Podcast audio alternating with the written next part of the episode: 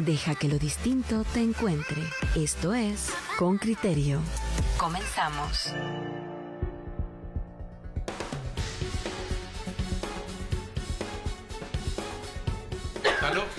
Pues llegamos.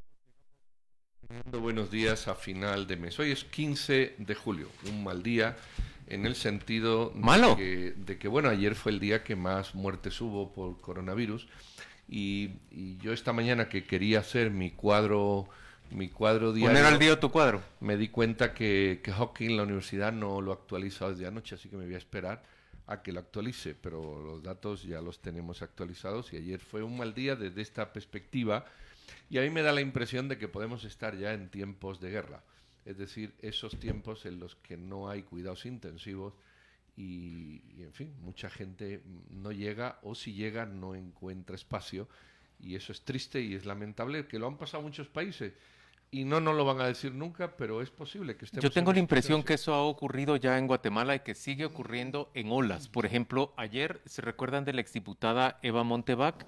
Ella denunciaba en redes que una persona conocida suya en Chimaltenango es llevada al Hospital Nacional de Chimaltenango y no le permiten el ingreso a pesar de sus signos evidentes de, coronavirus. Ella trata de moverse pues con las personas que conoce dentro del hospital para conseguir ingreso para esta conocida suya. La situación es compleja. Vemos ir y venir olas en las que, por ejemplo, el Hospital Roosevelt se ve completamente saturado y luego logra despejarse un poco de camas y luego vuelve a saturarse otra vez. Esta es la situación en la que está Guatemala ya. Miren, saben que justamente ayer también me relataba una, una persona eh, la odisea que atravesó un trabajador de la oficina donde ella labora y habla justamente de que ya no va al hospital del Ix. Se acerca y cuando mira el gentío, así lo cuenta, este paciente se retira de allí. Y que luego le dicen, ¿por qué no se presenta a otro hospital? Los privados no reciben, se acerca uno o dos.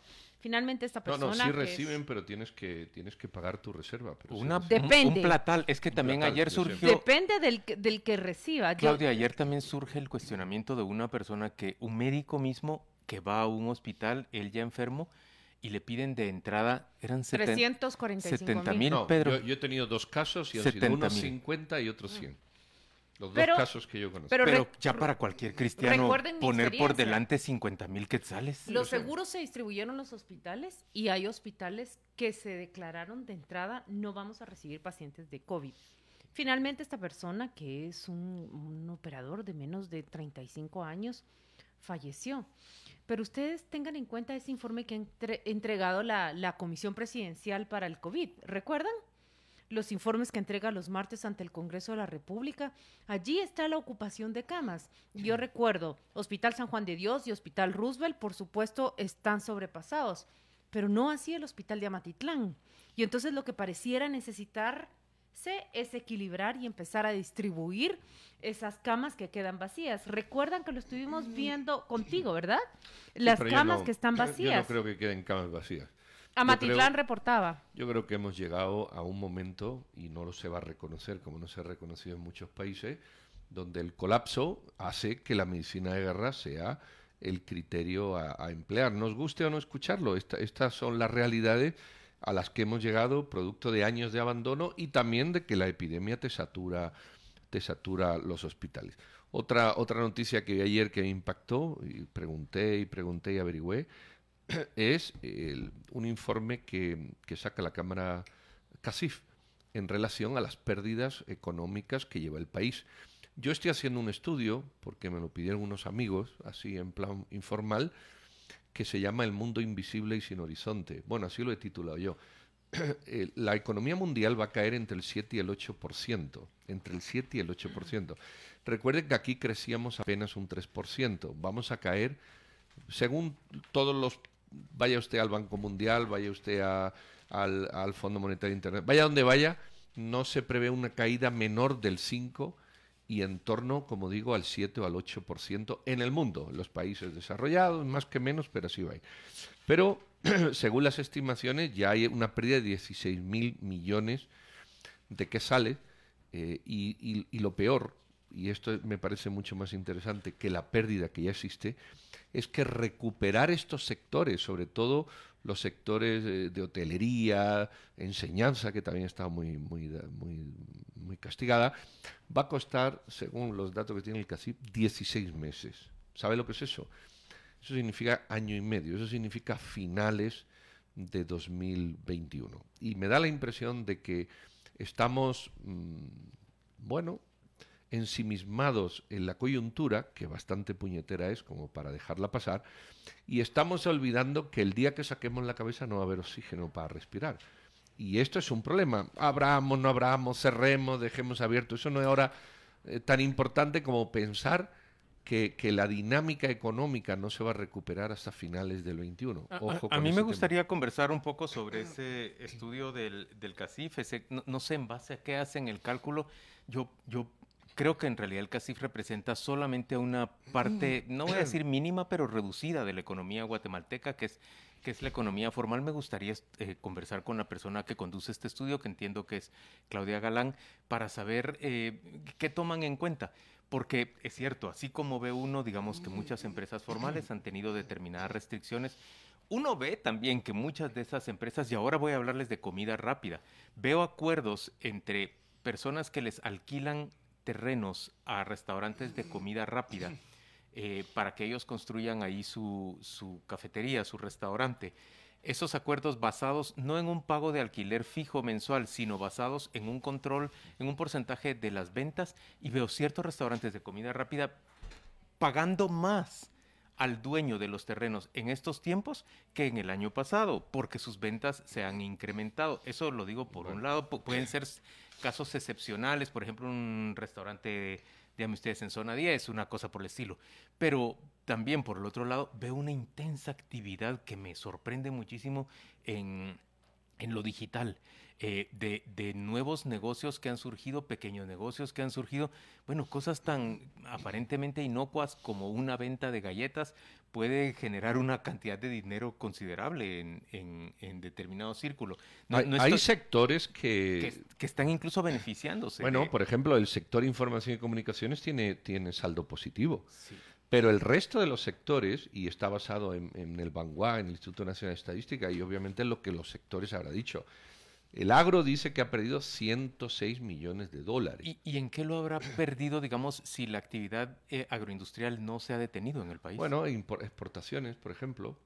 Que, le han cesado el mercado Claro, que se hayan cerrado. Minas y canteras ha perdido 5 millones de dólares. La industria alimenticia ha perdido 13 porque se ve mucho motorista, pero ya hemos dicho mil veces claro, que aunque se aumente 30% de... lo, dijo un restaurantero, 300% más de pedidos a domicilio, pero no es lo mismo tener 100 motos ahora que antes tenías quizás 30 pero tenías 400 mesas. Claro, pero yo le supongo este argumento también de... Lo cual es cierto, pero habría que ver en qué escala está sucediendo. Puede, ser que, sean sitios excepcionales, ¿verdad? Transporte, por ejemplo, hotel y restaurante se pierden 438 millones y 13.900 empleos, ¿verdad? Y así te vas con, una, con varias estadísticas que hay o varios cuadros que te reflejan eh, lo, que hay en porcentaje. Lo que más ha perdido, el 20.9%, son hoteles y restaurantes. Mi punto, es que, mi punto es que creo que el estudio, bueno, tenemos que discutir ese estudio, pero, pero creo que hay que considerar también la economía eh, informal, cómo se está comportando, cómo está actuando también, eh, en estos tiempos. También hay otro factor y es que nosotros hemos hablado de una cuarentena, aquí lo hemos dicho en los micrófonos, los tres, hay consenso en esto esta no es una cuarentena total, este no ha sido un encierro total, ni de las personas ni de la economía. ¿Saben de qué estoy sorprendida? Que yo ya empiezo a escuchar gente que va y viene a través de vuelos comerciales en el aeropuerto La Aurora, y lo que significa no hay tal cierre total del aeropuerto hasta el 15 de agosto. Hay alrededor de tres vuelos ya. Tienes que controlar si es martes, miércoles y jueves, pero los vuelos están yendo y entrando. Entiendo que las autoridades de aeronáutica le han dado privilegio en específico a dos líneas aéreas, dos líneas aéreas de Estados Unidos. Por cierto, son las líneas aéreas que se han negado a separar a sus pasajeros, sino que los alternan. ¿Cuáles son United y American o cuáles? Y entonces ya puedes ingresar al país, no, no, no hay ese cierre total. Entonces, creo que... mm, Pero nunca lo hubo en realidad en Guatemala. Es lo que estoy diciendo, que no, no, no lo ha existido. Es parcial. En eso hay consenso acá en los tres, ¿no? Que el cierre ha sido parcial. Claro, claro, pero así ha sido en todo el mundo. Si es que no, hemos hecho nada... Vamos a ver, cierre total no ha habido en ningún sitio, total. En Europa sí lo hubo. No, en, Europa los supermercados, en Europa lo, había que, que no, cerrar el, no puedes cerrar el, el supermercado y la farmacia. Por eso te digo, cierres totales no ha habido, ha habido cierres parciales, más parciales en un sitio que en otro. Eso no significa que, por ejemplo, el, los mall, por ejemplo, los restaurantes, por ejemplo, la dinámica comercial de la gasolina, porque al moverse menos gente, haya hecho que todo haya impactado todo, esto, los servicios financieros, los servicios profesionales. Por ejemplo, ¿cuánta gente ha dejado de ir al dentista, al psicólogo, al, de los pies, que no sé cómo se llama, al peluquero, al, a las salas de spa? Al, bueno, pues todo eso ha pegado. En efecto, sí, existe y nosotros podemos ver en los reportes de, de la SAT. Paul Boteo, nuestro entrevistado, nos dijo claramente que se experimentó la baja en la facturación y en el pues reporte de honorarios y, servicios. Eh, eso es lo que te ponen ahí, dos mil millones de dólares. Ahora, el punto es este, señores. Seguimos así como estamos, digamos, a media asta, ¿por cuánto tiempo? Nunca vamos a salir de, la pandemia. Eh, los países que han sido determinados para cerrar son los países que ahora vemos que se encuentran en otra etapa, por supuesto, con unos daños enormes para su, para su, su economía. economía. Pero ahorita, eh, anoche leía un reporte, miren, es, es bien relevante, el único país desarrollado que se encuentra todavía con un crecimiento eh, hacia arriba, pero enorme de casos, es Estados Unidos. El resto... el Reino Unido también. pero ya no tiene un crecimiento de casos gigantesco. Estados Unidos es el que tiene ahorita el, crecimiento de casos y, e incluso Canadá ya logró controlarlo, pero porque todo el continente americano se encuentra, digamos, en unas circunstancias complejas, pero em, Estados Unidos va para arriba, va para arriba y va para arriba y todos lo atribuyen a justamente lo mismo que estamos hablando, a que el cierre ha sido muy parcial, muy moderado y no ha habido determinación para tomar las medidas en el momento apropiado. Yo me planteaba frente a esta, eh, a, esta nueva tabla, este semáforo que, que dice el gobierno, con, unos ciertos estándares de casos que tenemos que alcanzar para lograr la reapertura eh, o la desescalada de medidas. ¿No deberían surgir liderazgos locales. Yo decía, el alcalde metropolitano no debería asumir, por ejemplo, el liderazgo, coordinar con, con eh, sector formal, sector informal de la economía, con cooperativas, con digamos, con educación, con todos los sectores y convenir, nos convendrá más alcanzar un cierre de 10 o 15 días definitivo para bajar los casos y lograr pasar luego a una desescalada? ¿O, cuál será la decisión? ¿Seguimos como estamos y nos prolongamos hasta septiembre, octubre en esta situación? Lo, lo que pasa que, mira, el cierre total es inadmisible. No lo ha hecho para todo el mundo. O sea, tú no puedes cerrar, por ejemplo, comidas, farmacias, sí, hospitales. claro, eso no, eso no. Entonces, el cierre total no existe. Empecemos por ahí. Puede existir un cierre al 90%, si tú me apuras. La pregunta está, ¿el cierre al 90%, qué te arregla y qué te satura? Esa es la pregunta, la pregunta del millón. Porque, ¿qué te arregla? No, no va a haber más contagiados, seguro, seguro. ¿Quién te garantiza a ti que, el resto de las cuestiones no lo hace? Como pasó con el pico y placa. Eh, y, qué te, ¿Y qué te pone en el otro de la balanza? Pues si ahora debemos o, se han perdido 19.000 empleos y 2.000 millones, no sé si se van a perder, pongo un ejemplo, 25.000 y 3.000 millones. Y el, lo, lo importante del informe que yo leo no es las pérdidas, es el tiempo de recuperación que dice 16 meses. Sí, es que ese es el punto. Yo creo que vamos a prolongar nuestras condiciones por mucho tiempo. Entonces, ¿quién puede sobrevivir en un país con 30% de economía formal y alto grado de pobreza y todo saturado con 16 meses? esa es, mm, esa es la decisión. Pienso que, que, eh, bueno, la pregunta original es el papel que deben desempeñar los alcaldes. Yo siento que no es la primera vez que nos preguntamos. U otro tipo de liderazgo local, ¿no? que no tienen que ser, si los alcaldes no lo quieren asumir, quizás liderazgo comunitario. otro liderazgo. Pero es la pregunta que nos hemos planteado no solo en cuanto al tema del coronavirus, también nos lo hemos planteado en cuanto a la desnutrición, el papel de los liderazgos locales, el papel de una alcaldía. O la seguridad eh, ciudadana. De, de eso se trata. En fin, yo, yo sí me pregunto, mm, si nos fijamos en ese semáforo, Guatemala, con el número que está reportando a día, ¿cuándo los va a bajar? Guatemala ¿Cuándo va a capital. llegar? En cambio, vean ustedes el departamento de Quiché. El departamento de Quiché tiene municipios que ya van hacia el verde. Claro, ¿con qué número de pruebas? También habría que cuestionar. Sí, No, porque las ¿a pruebas se concentran gente? acá. movilidad, interacción. Yo, yo cada bueno, yo siempre he sido partidario de, de- de la apertura, ¿eh? y, y creo que lo he dicho en muchas ocasiones. Yo creo que cerrar no es la opción. Mm, Claro, aquí cerrar la opción porque no tenemos otra que confronte el virus. Porque en todos estos países, Estados Unidos, todos estos países que han tenido tanto desastre, la mortalidad en Estados Unidos es la misma o menor que aquí con, con números millones de veces más altos. Ahora, e- en un país con pocas capacidades como este, ¿qué vas a hacer? ¿Cerrar? Sí, así no nos morimos. Bueno, no nos morimos de COVID, pero de hambre vamos a morir seguro. Seguro. Y vas a generar una dinámica infinitamente peor en el medio plazo. Y esa es la decisión. ¿Qué hacer? Yo creo que lo que está haciendo el gobierno es buscar ese difícil equilibrio entre una cosa y la otra. Pero además aquí hay un factor importante y es lo anárquica que es esta sociedad.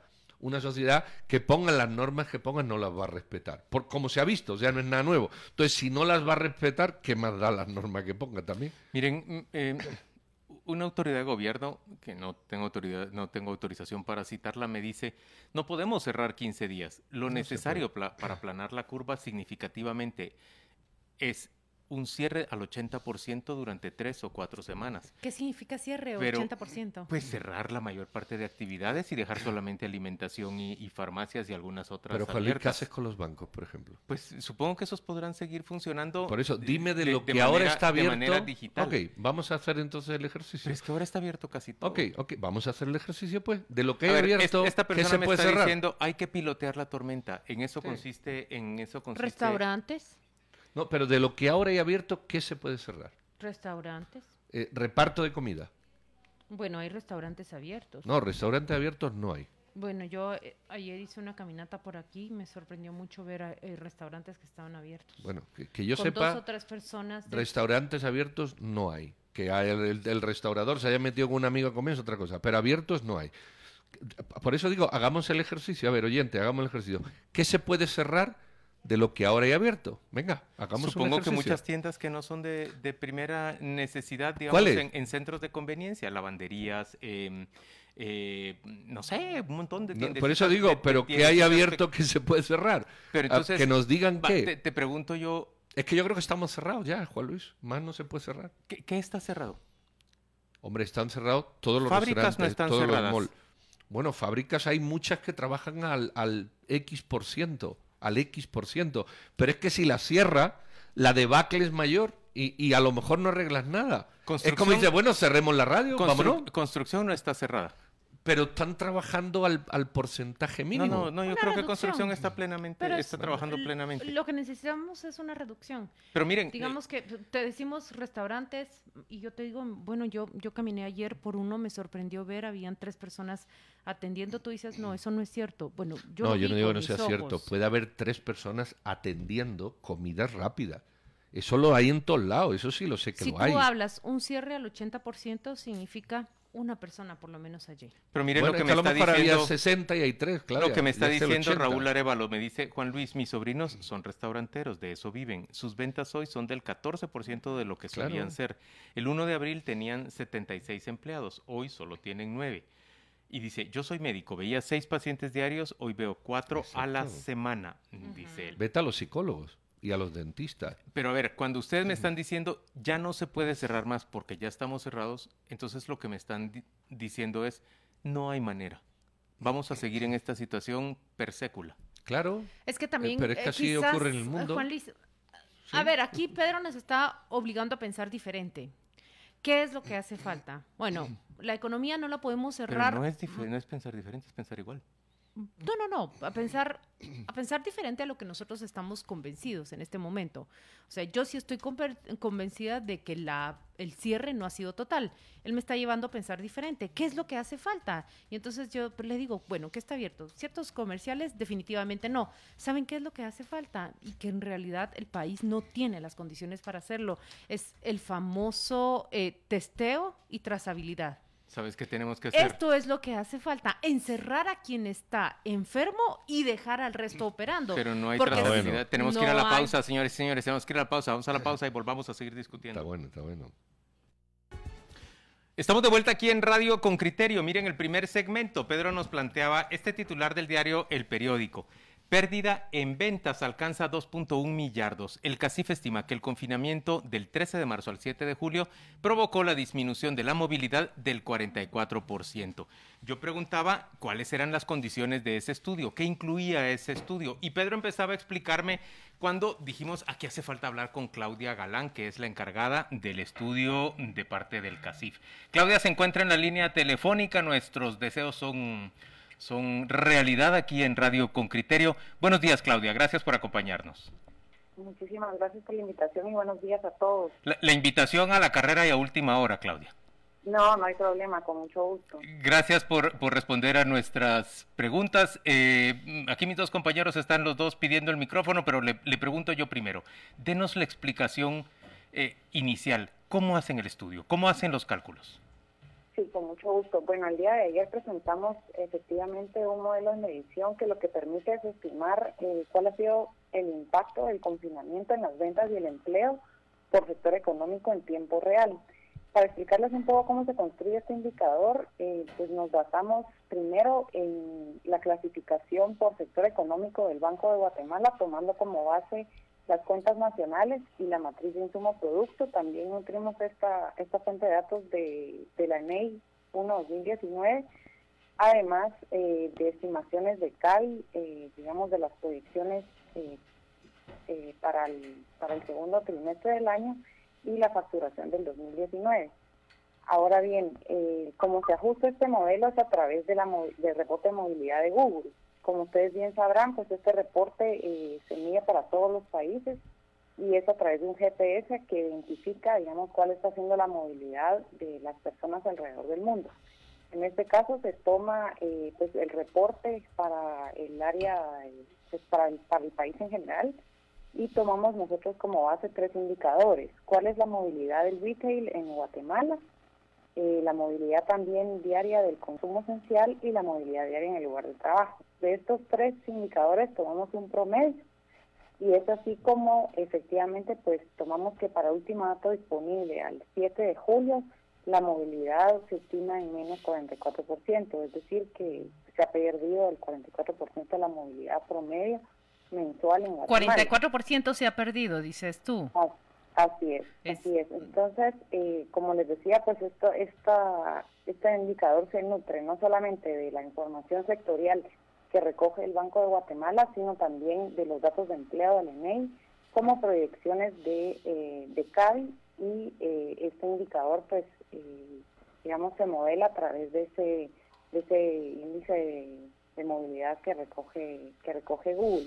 Ahora, para comentarles un poco los datos que, que tenemos, como les menciono, lo que rige pues es la eh, este indicador de movilidad que es del menos 44% para el último dato disponible el 7 de julio y tenemos eh, una estimación eh, pues efectivamente de que las pérdidas en la economía podrían alcanzar los 2.101 millones de dólares, que es el equivalente en quetzales a 16.281 millones.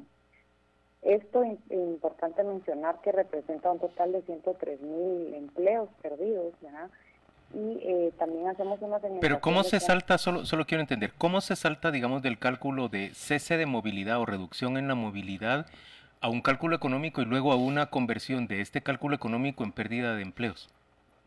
Eh, sí, como les, como les digo, la base se toma eh, del, del, confinamiento, ¿verdad? de, de cómo está esa movilidad. Tomamos como base estos tres indicadores para ver cómo está la movilidad a nivel nacional. Y vemos que se ha reducido según Google. Así es, que se ha reducido. y esto lo tomamos como base para modelar cómo eh, podría, digamos, eh, reducirse en términos de ventas y empleos. Esos son los dos datos que vamos a que vamos a sacar de acuerdo a la fuente de datos que les mencionaba de tanto el Banco de Guatemala como el EMEI y eh, pues, proyecciones específicas de CABI. Solo una pregunta, Claudia, que digamos que esa falta de movilidad no puede ser parcialmente em, mitigada por otros medios de venta como los digitales o, estoy hablando cosas, cuentos? Como les decía, estamos tomando específicamente tres indicadores que, que nos dan una, una, una, fotografía de cómo está la movilidad a nivel nacional, tanto el retail como el consumo esencial y el, y el lugar de trabajo. Consideramos que estos tres indicadores son los que pues van a mover la aguja de, de cómo está afectando esta movilidad tanto a las eh, a las empresas eh, indistintamente de su tamaño, pero específicamente en su operación, ¿verdad? Eh, Claudia, a mí me llamó la atención, buenos días, además de los datos, que los podemos subir o bajar, pero creo que, que, por ahí están, me llamó la atención algo que me parece mucho más peligroso y es el tiempo de recuperación de la economía. En la medida que el tiempo de recuperación es mayor, evidentemente este número de, desempleos, que, ya se cifra en 400.000, eh, puede ir aumentando o, al menos percibiendo menores montos, toda vez que eh, sectores como el turístico, eh, restaurantes y demás van a tardar mucho tiempo. ¿Por qué esos 16 meses? Eso sí me llamó a mí la atención, el tiempo de recuperación. Sí, efectivamente estos datos son el resumen del impacto que, que podríamos estimar al año 2020, tomando como base que nos mantuviéramos en este nivel de, movilidad que, es el estimado al 7 de julio, ¿verdad? Tomando como base, como les digo, que tuviéramos ese nivel de movilidad, estaríamos hablando que las pérdidas totales proyectadas para el 2020 sería un estimado de 82 mil millones de quetzales. Esto en empleos representa cerca de 407 mil. Y para recuperar, digamos, tanto este nivel de ventas como este nivel de empleos, nos tomaríamos 16 meses. Esto es lo que quiere decir esos 16 meses. Para poder llegar a recuperar esta pérdida, tanto en ventas como en empleos, nos tomaríamos 16 meses. ¿ya? En los cuales las empresas tienen que adquirir nuevamente las capacidades, el capital para invertir en nuevos puestos de empleo. Eh, no, y a eso iba, que realmente tomando pues, en consideración que todos los factores que teníamos antes estuviesen a nuestro favor. Pero aquí hay que, hay que agregar que pues, sí necesitamos, en este caso, porque no tendríamos una reapertura al 100% a la inmediatez, ¿verdad? Aquí van a ser fases en, en las que la economía se va a ir abriendo. Sabemos que la, eh, digamos, la implementación de este semáforo va a ser eh, pues, en base a cómo van evolucionando los casos por departamento. Entonces ese indicador lo que permite es que tenemos, como les digo, en tiempo real los datos, lo que nos permitirá ver, digamos, de manera quincenal cómo va a ir evolucionando pues la medición en base a cómo va va, va pues eh, mejorando este, este este confinamiento en el sentido de que la movilidad va, a ir siendo mayor, ¿verdad? Claudia, es el, número de 104 mil empleos, bueno, el último reporte oficial, al menos del Ministerio de Economía para junio, mitad de junio, era de 111 mil 557 trabajadores. Es decir, se queda por debajo el reporte que ustedes hacen, aunque se encuentra dentro del margen 111 mil suspensiones ya autorizadas, pero en proceso de recibir ese bono se encontraban todavía a la mitad de junio un 50% de ellos. El, el escenario, me, me, gustaría que ustedes con los números que analizan se atrevieran a construir el escenario del 2021, eh, 2022. ¿Qué aparece y qué desaparece en la economía guatemalteca? Con si, si usted hace un ejercicio de proyecciones hacia dos años. Bueno, ahorita ese ejercicio todavía no lo hemos corrido, pero con mucho gusto lo podríamos correr. Sin embargo, eh, respondiendo un poco a su pregunta, sabemos que esos esos empleos que están siendo suspendidos realmente no es sostenible que, pues, el gobierno los pueda mantener, ¿verdad? Entonces sí es un tema preocupante porque esas plazas perdidas, si, lo estimamos eh, en, cuanto a empleos formales, en el país se crean anualmente de 20 a 30 mil empleos formales si estamos hablando que en un año se van a perder medio millón casi, ¿verdad? ¿Cómo recuperar eso? Es una pérdida que históricamente pues no ha evidenciado el país. Entonces es, es un reto muy, muy grande porque eh, pues sabíamos que ya los esfuerzos para crear plazas formales eran todo un reto por distintas eh, distintas razones, ¿verdad? Primero, pues las condiciones para atraer la inversión no eran las, las necesarias que tenía el país antes del confinamiento. Segundo, habían ciertos temas de certeza jurídica para atraer las inversiones. Otro tema importante también es ciertas regulaciones que se requieren en el país también para ir flexibilizando el mercado laboral y eh, específicamente para adaptarse ahora también con el tema del confinamiento a otro tipo de esquemas eh, de trabajo, el teletrabajo, por ejemplo, el regular más el comercio en línea, son algunos factores que, que hoy podrían, eh, pues, deberían de estar sobre la mesa para plantear que se puedan recuperar esos empleos. Entonces, eh, solo como para que tengan una, un, un, bosquejo ahí, ¿verdad? Son 20 o 30 mil plazos que se crean anualmente y aquí estamos hablando que en 2020 estaríamos perdiendo medio millón de empleos.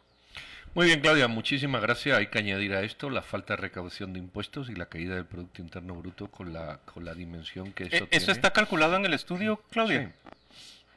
¿Perdón? ¿Está calculada la caída de, de impuestos? Eh, sí, así es. ¿A cuánto asciende? En el 2020 serían 10 mil millones. 10 millardos menos de ingresos normales para el Estado. Que, que, si usted lo pone oyente con criterio, están más o menos calculados en 54 millardos, ¿verdad? Por año. 57. 57 millardos, digamos que se reduciría casi en una quinta parte. Sí, eh, Aunque cerró abril, el, el, el, el, dato que presentó la, la, la SAT en abril era de 1.2 menos, pero tomando en cuenta que era mes y medio del impacto. Claudia Galán, gracias por acompañarnos esta mañana en Radio con Criterio. Con mucho gusto. Vamos a la pausa comercial y volvemos dentro de muy poco. Vamos a ver qué dicen, qué dicen los oyentes por, por la vía de WhatsApp. Y ¿Puedo resumir vía... así lo que dicen los oyentes por, por, la, por, la, vía del WhatsApp? Dicen, Resuma. no señores, no pueden negar, y tienen toda la razón, no pueden negar que ha habido unos daños severos a la economía. Así como Raúl Arevalo me dijo en el, en el segmento anterior, Juan Luis, yo recibía seis enfermos o veía seis enfermos diarios y ahora estoy viendo cuatro a la semana, algo así, nos hizo el cálculo, ¿verdad?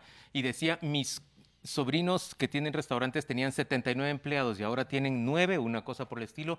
Ernesto también me dice, eh, soy director de una empresa agroindustrial, ventas locales y exportación de cosas como aguacates, lechuga, espinaca. Es una empresa grande, tenemos 50% menos sí. de ventas, me dice. Clientes que más han caído, las grandes cadenas de comida rápida, dice. Ana Juan me dice, nos cuestiona, ¿ustedes parece que solo se mueven por, por las zonas VIP? Y yo le respondo, no, Ana, yo voy con frecuencia al CENMA, a la terminal, a la zona 18. En términos generales me, me muevo por donde la actividad puntos. Donde la actividad continúa, pero uno puede experimentar una reducción. Y Ana replica, pero es que al oírlos parece que no. En el centro los primeros 15 días se cumplió con el cierre, pero después ya no. Muchos necesitan abrir y con miedo lo hacen, dice ella. Rafael Díaz dice, ese estudio de movilidad con base en Google es el que nos está presentando Casif. ¿Será con los smartphones, con el GPS activado de clase media alta y algunos de la clase media? Es muy empírico ese estudio. Eh, muy riguroso hubiera sido, o más riguroso hubiera sido, lo que no se mueve en transporte público. Eso está diciendo Rafael Díaz. Bueno, son la, es el mismo estudio que, que utiliza la COCOPROVI esta, ¿no? La Comisión Presidencial. La, es para lo el que COVID. dije, la COPREVI presenta el mismo, el mismo estudio. estudio. Pero miren, podemos utilizar dos indicadores y no se están negando. Copre-COVID, señores, Copre-COVID. Copre-COVID. Eso. Y no se está negando uno del otro. ¿Recuerdan la eh, encuesta que publica Prensa Libre en mayo? Es justamente lo mismo. Eh, salieron de un 70% de quedarse en casa en marzo y abril hacia un 60%, 55% en mayo. Esos informes no se pueden negar. Lo peor que puede pasar ahora es que nos mm, surjan negacionistas del impacto y del gran daño que tiene la economía guatemalteca con esta enfermedad. No, yo eso, María David. Eso, eso es absolutamente Eh, sí, insensato, negar el, el impacto que ha tenido. No Ahora, que está teniendo. digamos que uno cuestione el estudio, como lo está cuestionando Rafael Sí, Díaz, claro. por su componente del de, del uso del factor de movilidad vía Google, eso es legítimo. Esto es equivalente Pero eh, eso a es las- lo mismo, es el mismo Eh, exacto, factor. es igual de legítimo que la gente cuestione, miren, el pico y el placa no nos está sirviendo porque ah, es o sea, el es- mismo Porque la reducción de de, la movilidad no se traduce en menos contagios. Pero María lo que David, estamos diciendo entonces, no, no me digan que porque lo dijo Casif es palabra de Dios. No, no, No. es palabra de Dios. No, pero cuando te presentan, Juanle, un estudio Sí. basado en datos del Banco de Guatemala, Instituto Nacional de Estadística, otros, lo que las propias empresas dicen y lo que empíricamente todos sufrimos, eh, yo no sé si serán 2.000 millones, 1.800 o 2.100, pero que el impacto en la economía es brutal y que vamos a tardar muchísimo tiempo en recuperarlo y que de eso se De habla eso no podemos, no, se No. habla poco, se habla todos los sí, sí. días. No, no, no, no se habla todos los días. No se habla todos los días. Se habla todos los días de una manera muy, muy eh, eh, tangencial y de un tiempo para acá, porque... Pero, pero lo decís como, a ver, ¿qué, qué estamos poniendo en la balanza? Eh, Hablamos todos los días, por supuesto, de las muertes que se están produciendo, aunque también hablamos poco de las muertes, para ser francos, digamos, no le ponemos nombre y apellido a, los, a las muertes, excepto cuando algún gremio resalta el muerto como suyo, pero ha habido muy poca también eh, investigación y presentación de- del costo humano. Del co- mm, yo no creo que deberíamos poner en balanza costo humano versus costo económico. no, porque la pregunta es, Esto es eh, un tsunami. negativa, injusta Esto y es un afectado a todo. que nos afectó en Yo, todo. es el espacio a los oyentes. Tenemos a, a un invitado en línea que se va a unir a esta conversación y se trata de Abelardo Medina, él es economista del ICEFI. Déjenme que arranque esta entrevista con el comentario de María David, oyente con criterio. Por la vía de Facebook dice, mi empresa de arquitectura y construcción sigue operando. Somos pequeños. No he despedido a nadie, cumplimos con lo establecido, no hemos organizado para movernos nos hemos organizado para movernos según placa. Usamos mascarilla, careta, hacemos teletrabajo todo lo posible, pero nuestro trabajo no es de oficina. Sabemos que si presentamos síntomas, avisamos inmediatamente y por ahora nadie se ha enfermado, gracias a Dios. Seguiremos adelante. Necesitamos trabajar. Aquí una empresa de arquitectura y construcción que ella describe como pequeña, que continúa sus operaciones, pero Ahora abrámosle el espacio a Abelardo Medina para que mm, participe también en esta conversación. Buenos días, Abelardo, ¿cómo amaneciste? Eh, Buenos días, Juan Luis. Aquí, gracias a Dios, escuchando la interesante discusión que tienen eh, y que está basada precisamente en el estudio que el día de ayer nos, nos, nos hicieron público los señores de Casilla. ¿verdad? ¿Vos tenés opinión sobre ese estudio? ¿Cuáles serían tus comentarios? Bueno, habría que profundizar eh, en el estudio más allá de lo que publica el, periódico, pero básicamente debemos recordar de que, en primer lugar, lo que ellos están publicando son estimaciones y algunas estimaciones que obviamente tienen cierto sesgo. Y para ello voy a hacer referencia a un estudio que publicó recientemente eh, el, el mismo instituto al que hace referencia el CACIF, que está basado en la opinión de los empresarios y eh, sin quitarle mérito a la opinión que puedan presentar, esos estudios normalmente pierden cierto sesgo porque está demostrado en, en todos lados que cuando se le pregunta a los empresarios o a los grandes empresarios, tienden a maximizar o a magnificar el impacto que están recibiendo con el propósito de eh, establecer que el impacto ha sido mucho mayor. Normalmente estos estudios lo que hacen es hacer una referencia eh, a lo que ellos eh, plantean a partir de cierto modelo comportacional que lo único que hacen es estimar un comportamiento estable. Y eh, en segundo lugar, no toman en consideración lo que pasa con el sector informal, no, pa- no toman en consideración lo que pasa en ciertas actividades que no quedan registradas por eh, la actividad propia de la formalidad que nosotros conocemos, ni todos los valores imputados que, se consideran como parte de la actividad económica. Entonces, si bien es cierto, pueden tener cierto sentido, no hay que tomarlos como un reflejo absoluto de lo que pasa en la economía. Simplemente es la opinión, y fíjense cómo lo estoy diciendo, es la opinión de cierto grupo que eh, aparentemente tiene ciertos datos. Pero Abelardo, buenos días. Cuando se dice Buenos la días, opinión Pedro. y se habla del Banco de Guatemala, no es la opinión. Ahí hay No, datos hay y que- ah, cifras y empe- números, empecemos- ¿no? Empecemos con, empecemos con los valores que ellos hacen reflexión, que es la matriz de insumo producto. Pero entre la matriz de insumo producto, en primer lugar, está el sector informal, que ocupa una parte importante de la economía. En segundo lugar está la imputación que se le hace a los eh, valores de las rentas que pagamos todos los guatemaltecos, ya sea que paguemos o no. Están también otras imputaciones y garantizado que eso no lo fueron a medir. Entonces simplemente se está hablando, por eso hacía referencia que pueden tomarse como criterio los valores que están ahí publicados, igual que el nivel de facturación.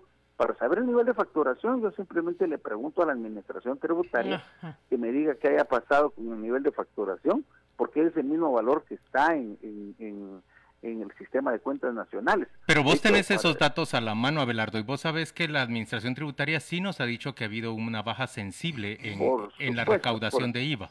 Eso significa baja de facturación. A eso es precisamente a lo que me refería, precisamente. O sea, el, dato que, los señores de, de, CACIFA están haciendo referencia es al dato que está vinculado a la facturación, que es el que está vinculado a la, al sector formal, pero no necesariamente es el reflejo de toda la actividad económica, eso es a lo que me estoy refiriendo. Ok, entonces vamos a hacer eso. Ya, ya sabemos que este dato sí está ajustado a la facturación formal decir, formalmente, formalmente se han perdido 10 mm, mil millones de quetzales. Formalmente. ¿Qué opinión te merece entonces lo informal? ¿Lo informal ha crecido o aumenta esa debacle económica que se presenta en este informe? No, eh, en primer lugar, de acuerdo a la percepción, y este es un punto muy importante, la mayor parte de nosotros eh, tenemos una percepción que se ha perdido o que se han perdido muchos empleos en el sector formal, lo cual es absolutamente correcto, sobre todo en las áreas de restaurantes, en el área de turismo y en algunas áreas. Centros comerciales seguramente se perdieron esos Absolutamente, o sea, eso, eso eh, tendría que estar ciego para que no se niegue.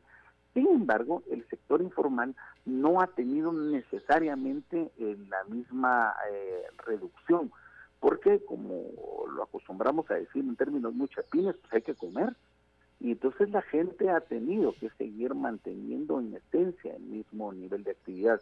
Eh, por ejemplo, para muchos de nosotros que tenemos eh, cierto tipo de bendiciones especiales, el, el teletrabajo nos ha caído de maravilla, pero eso no lo puede hacer básicamente la informalidad.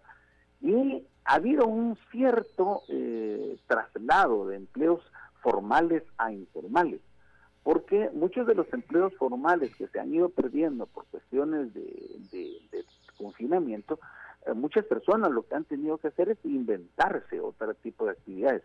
Y hoy hemos visto que proliferan las actividades eh, como venta de comidas, como venta de ropa, eh, entregas a domicilio, porque de alguna forma las personas han tenido que seguir buscando ingresos. Entonces, Sí, nadie puede negar que ha habido un impacto sobre el sector formal, eh, pero no eso significa que sea un impacto sobre toda la actividad. Eh, sí tenemos una disminución del empleo formal, pero en el sector informal no diríamos que es exactamente lo mismo. Abelardo, una pregunta sobre ese punto. Las ventas que se están dando por, por vía digital, eh, ¿entran al sector formal o, o muchas de ellas se están produciendo, digamos, al margen de la formalidad? Es, y hay, para eso es bien fácil respondernos. La mayor parte de nosotros usamos Netflix en casa y muchos de nosotros usamos apps. Eso es informal en Guatemala, no pagan impuestos. todo es informal. Todo es informalidad. ¿Y por qué, por qué hago la referencia? Porque recuérdense que la formalidad tiene que ver con el cumplimiento de las obligaciones eh, que están dispuestas eh, en el sector público y todos sabemos que, por ejemplo, tenemos en la casa Netflix y ninguno de eso factura y, compramos algo vía una, una app y tampoco factura. Entonces, todo eso es informal. Entonces, lo que estamos viendo es un cambio y por eso precisamente es la reducción de la recaudación más allá de lo que se observa en términos de la actividad económica según el Banco de Guatemala, eh, que también es cuestionable, por supuesto, va a caer la actividad económica cierto porcentaje, pero la recaudación cae un poco más allá, porque entonces hay un traslado de, de, actividades económicas que pagan impuestos a las que no pagan. ¿Cuál sería entonces tu percepción de una economía informal del 60%? Eh, ¿Tu conclusión es que ha caído o que la economía informal ahora es mayor pero se da? De acuerdo al Banco Central, la economía informal no es tan grande. Y es, ahí es donde está el punto, porque recuerden que una cosa es el número de personas que trabajan en el sector informal y otra es el porcentaje de la economía que está en el sector informal. El porcentaje, las dos, eh, según mi percepción, muy, muy, muy preliminar, los tanto el número de personas como el porcentaje de la economía que está en informalidad han crecido. Pero en términos de personas andamos por el orden ahorita como del 85 al 86, 87% de las personas que trabajan en el sector informal. Ahora, de la economía estamos hablando de que hay cerca del 35 al 40% de la economía en la informalidad. Y por eso es de que nos asusta en los datos del CACIF. Ya tienen cierta razón. Eh, sin embargo, vuelvo al, al, punto, y eso hay, hay que tener cuidado con eso. Recuérdense que yo les hacía la referencia que era una opinión, porque los datos no se pueden linearizar. ¿Qué significa eso? Que yo no puedo asumir que como consecuencia de un dato anual que está publicado en el Banco Central, los datos de todos los meses se comportan de la misma forma. Eso eh, hay que tener cuidado con eso eh, y por esa razón es de que parece ser que los datos que está publicando el CACIF pudieran tener cierto sesgo. Eso no quiere decir, y vuelvo a insistir, que no haya habido un gran impacto en el sector formal, que ha tenido que ser sustituido por un, crecimiento a la fuerza del sector informal. Gracias a Abelardo Medina por acompañarnos esta mañana en Radio con Criterio. Él es economista del Instituto Centroamericano de Estudios Fiscales. Vamos a la pausa, volvemos dentro de muy poco. La discusión está eh, activa, dinámica en, en las redes de Con Criterio.